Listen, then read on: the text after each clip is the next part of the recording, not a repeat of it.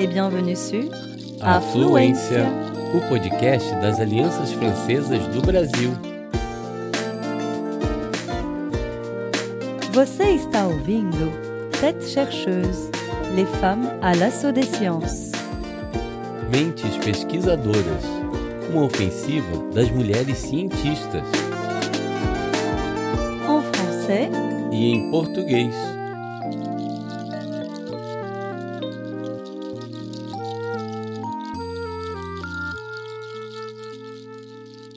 Par un matin de l'année 1944, Nis da Silveira arpente les couloirs du Centre psychiatrique national de Rio.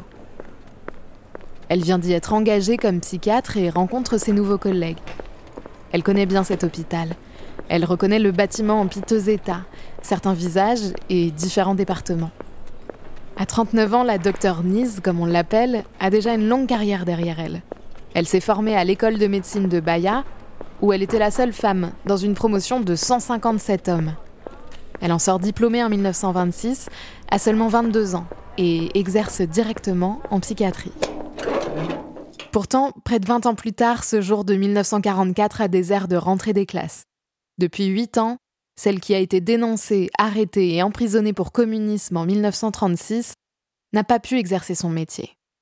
Un an et demi passé en prison, suivi de plus de six années vécues avec son mari en semi-clandestinité, l'ont éloignée de la psychiatrie. Elle ne va pas tarder à s'apercevoir qu'en à peine une décennie, la discipline médicale a bien changé.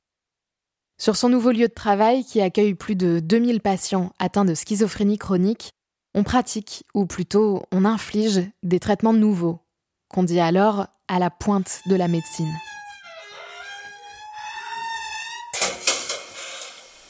Après lui avoir présenté les équipes, on indique à la psychiatre qu'elle va être formée à ces nouvelles procédures, à commencer par l'électroconvulsivothérapie, le traitement par électrochoc. Nis da Silveira observe avec effroi un médecin appliquer les électrodes de part et d'autre de la boîte crânienne d'un patient, puis presser un bouton qui envoie une décharge électrique et provoque des convulsions. L'homme perd connaissance, on souligne qu'il se réveillera dans quelques minutes et ne se souviendra plus de rien. Ces thérapies par le choc sont révolutionnaires, fait-on savoir Anis da Silveira. À l'époque, on les pense extrêmement efficaces sur les schizophrènes, ce qui s'avérera finalement faux. On fait sortir le premier homme pour laisser place à un autre. On indique à la nouvelle arrivée que c'est à son tour de presser le bouton qui infligera la décharge. Avec fermeté, Nis da Silveira répond non, je ne le ferai pas. La médecin décrira plus tard ce moment comme le point de départ de sa rébellion contre le système psychiatrique brésilien. Elle s'oppose non seulement aux électrochocs, mais aussi à la lobotomie, apparue également pendant les années 30, lorsque Nis da Silveira est exclue de l'hôpital public en raison de ses opinions politiques. C'est un médecin portugais, Egas Moniz, qui annonce dès 1936 qu'il a trouvé une solution miracle à différents types de psychoses. Elle consiste à sectionner les fibres qui relient le lobe frontal au reste du cerveau et est régulièrement pratiquée selon la méthode dite du pic à glace. Une tige en métal enfoncée par la cavité orbitaire jusqu'au cerveau. Les patients en ressortent avec des capacités cognitives diminuées, le langage, les déplacements, les prises de décision sont impactés. La lobotomie sera interdite dans de nombreux pays dès les années 50. Pourtant, en 1949, le médecin portugais est récompensé d'un prix Nobel pour cette procédure médicale qui semble à l'époque extrêmement avancée.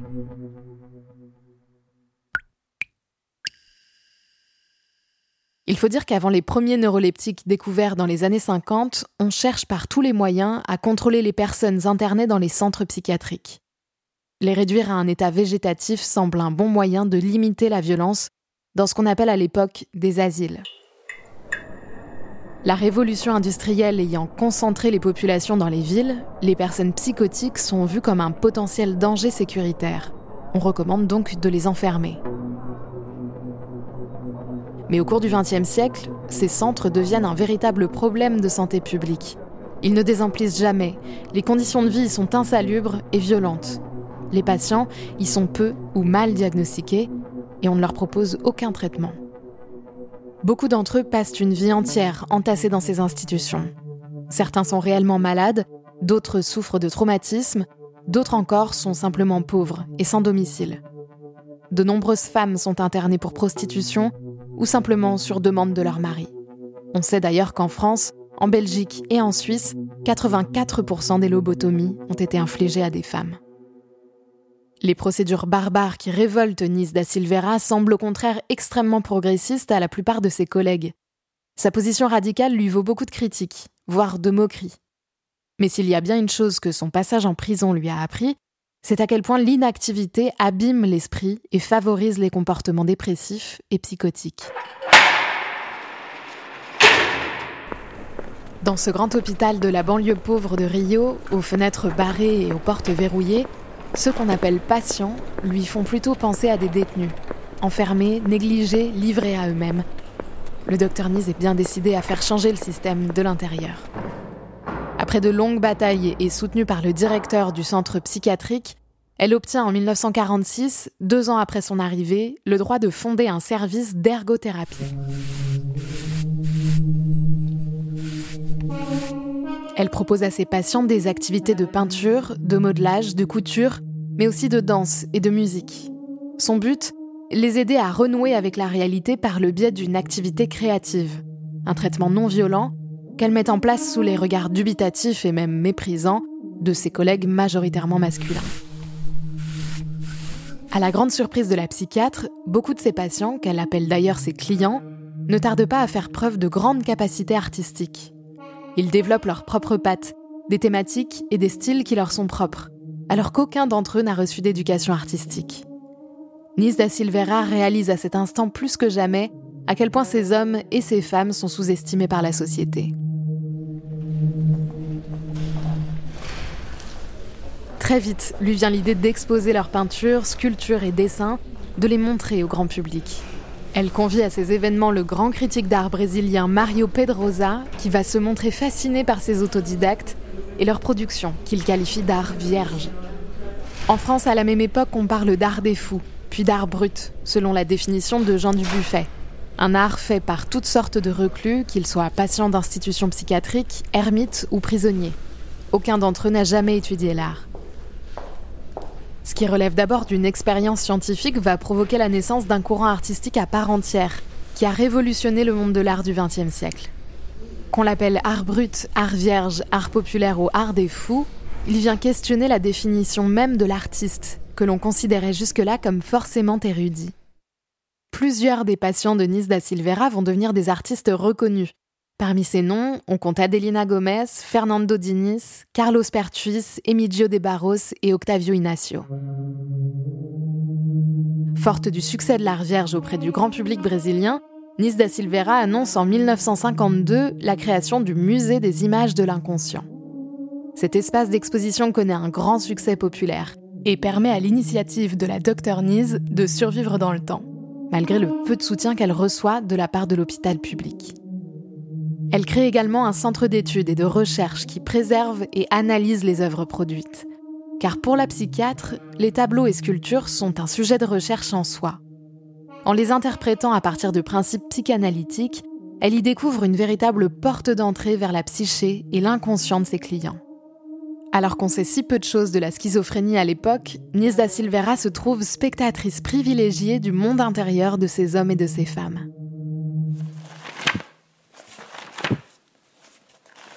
Son guide dans ses recherches est un certain Carl Gustav Jung, psychiatre suisse et disciple de Sigmund Freud. Ses écrits sont quasi inaccessibles en Amérique latine, mais Nis da Silveira est parvenue à s'en procurer quelques-uns. En 1954, elle décide de lui écrire directement, non seulement pour lui signaler l'existence de son service d'ergothérapie, mais aussi pour lui demander de lui apporter son expertise. Elle a remarqué depuis quelque temps qu'une figure circulaire faisait son apparition dans de nombreuses œuvres produites par ses clients. Leurs tableaux et dessins sont peuplés de cercles, habituellement interprétés en psychanalyse comme des symboles d'unité. Dans ses travaux, Jung fait référence aux mandalas, des œuvres circulaires utilisées dans le bouddhisme comme une forme de méditation ou pour représenter le divin. Jung fait le postulat que les mandalas dessinés spontanément représentent le soi, l'entièreté psychique. Nisa Silvera se trouve désarçonnée par les observations qu'elle fait à l'aune de la théorie jungienne.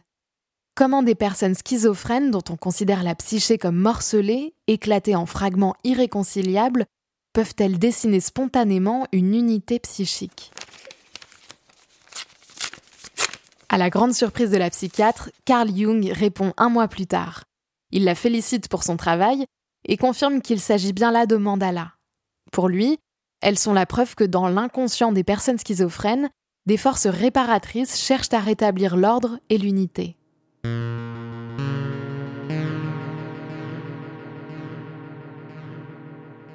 Grâce à cette correspondance, Nis da Silveira va introduire la psychologie jungienne au Brésil et plus largement en Amérique latine. Inversement, ces découvertes vont impacter la recherche psychiatrique mondiale, notamment lorsqu'elle expose les œuvres de ses clients en 1957 à Zurich, au Congrès international de psychiatrie. À la même époque, Nis da Silveira étudie à l'Institut Carl Jung, où elle reçoit la supervision en psychologie analytique de Marie-Louise von Franz, psychologue suisse et collaboratrice de Jung. En 1956, Nis da Silveira décide de s'émanciper du Centre psychiatrique national de Rio et fonde, avec le peu de financement dont elle dispose, la Casa das Palmeiras, un centre d'accueil pour personnes schizophrènes. Elle a compris que de nombreux schizophrènes sont internés par leur famille parce que celles-ci ne peuvent pas leur apporter les soins nécessaires au sein du foyer. Elle leur propose donc une alternative, un accueil de jour qui vise à rendre leur autonomie aux patients et à les réinsérer dans la vie au moyen de l'art et de diverses occupations manuelles. La Casa das Palmeiras est encore en activité aujourd'hui, une oasis comme la décrivent ses patients qui survit uniquement grâce aux dons et aux bénévoles qui assurent son fonctionnement. Longtemps oublié, l'apport de Nis da Silveira à la psychiatrie brésilienne et mondiale commence à refaire surface. Le musée des images de l'inconscient qu'elle a créé compte aujourd'hui plus de 400 000 œuvres dans ses collections qui ne cessent de s'enrichir. La figure de cette grande psychiatre décédée en 1999 est aujourd'hui réhabilitée. On la place notamment comme une pionnière du mouvement anti-asile brésilien un mouvement social emmené dans les années 80 par des psychiatres, psychologues, travailleurs sociaux et personnels soignants. Tous militaient pour plus d'humanité et moins de discrimination dans le traitement des personnes atteintes de maladies mentales. Ce mouvement a culminé en 2001 avec la promulgation d'une loi de réforme psychiatrique. Ce texte garantit les droits des personnes atteintes de maladies mentales, annonce la fin des asiles et institue un nouveau modèle de traitement psychiatrique. Il préfère à l'enfermement les soins de proximité, les fonctionnements communautaires qui garantissent l'inclusion des personnes malades, ainsi qu'une protection légale contre tout type d'abus et d'atteinte à la dignité. La détermination de Nis da Silveira a durablement modifié le regard de la société sur les malades mentaux. Les évolutions de la psychiatrie vers plus d'humanisme et d'inclusivité sont l'héritage direct du travail de cette grande psychiatre qui avait pour habitude de dire ⁇ Ne vous soignez pas trop ⁇ les gens trop soignés sont des gens ternes. Nous avons tous un grain de folie. Vivez votre imagination, car elle est votre plus profonde réalité.